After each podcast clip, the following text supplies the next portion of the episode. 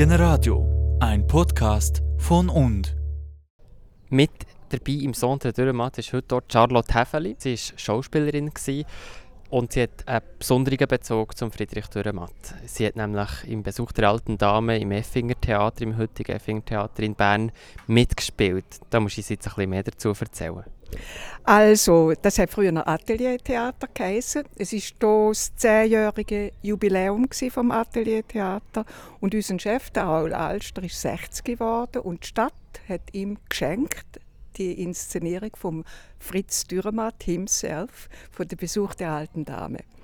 Er hat äh, für uns hier eine Kammerspielfassung gemacht von dem Stück und äh, ja, es ist hochinteressant gewesen. Sechs Wochen Probenarbeit, äh, eine tolle alte Dame, Hilde Hildebrand. Mm. War eine Schauspielerin gewesen, äh, aus Deutschland. Die Sös hat eine wunderbare Stimme gehabt und ist eine fantastische Frau gewesen. Und wann hast du gespielt?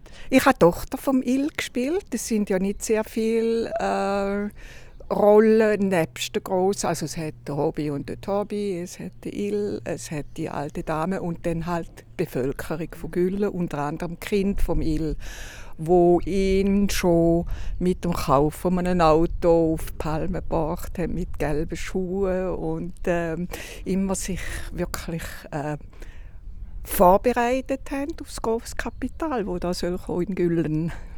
Und du hast den Friedrich Dürrematt in dem ähm, so auch persönlich kennengelernt? Ja, er hat selber inszeniert.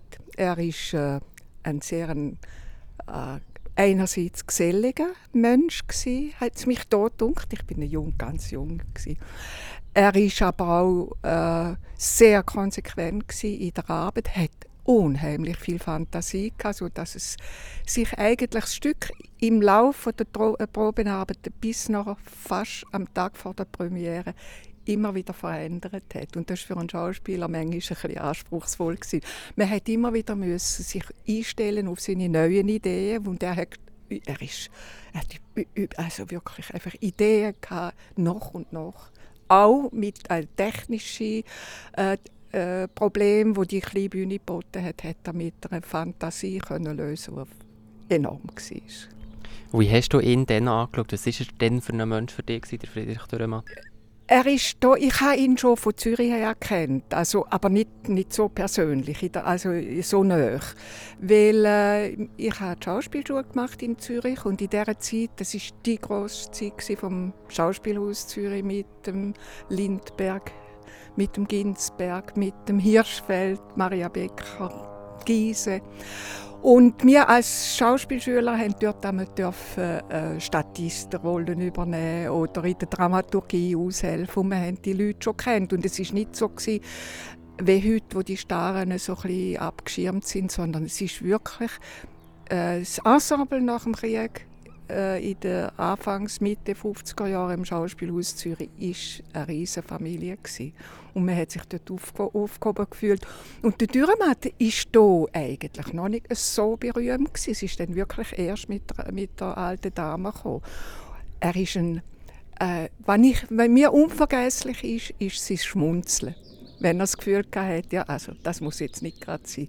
Dann hat so, so lustig können reinschauen und man hat möglich, also Angst haben wir nie gehabt, wie vor anderen Regisseuren und äh, ist etwas sehr lebenswürdiges gewesen.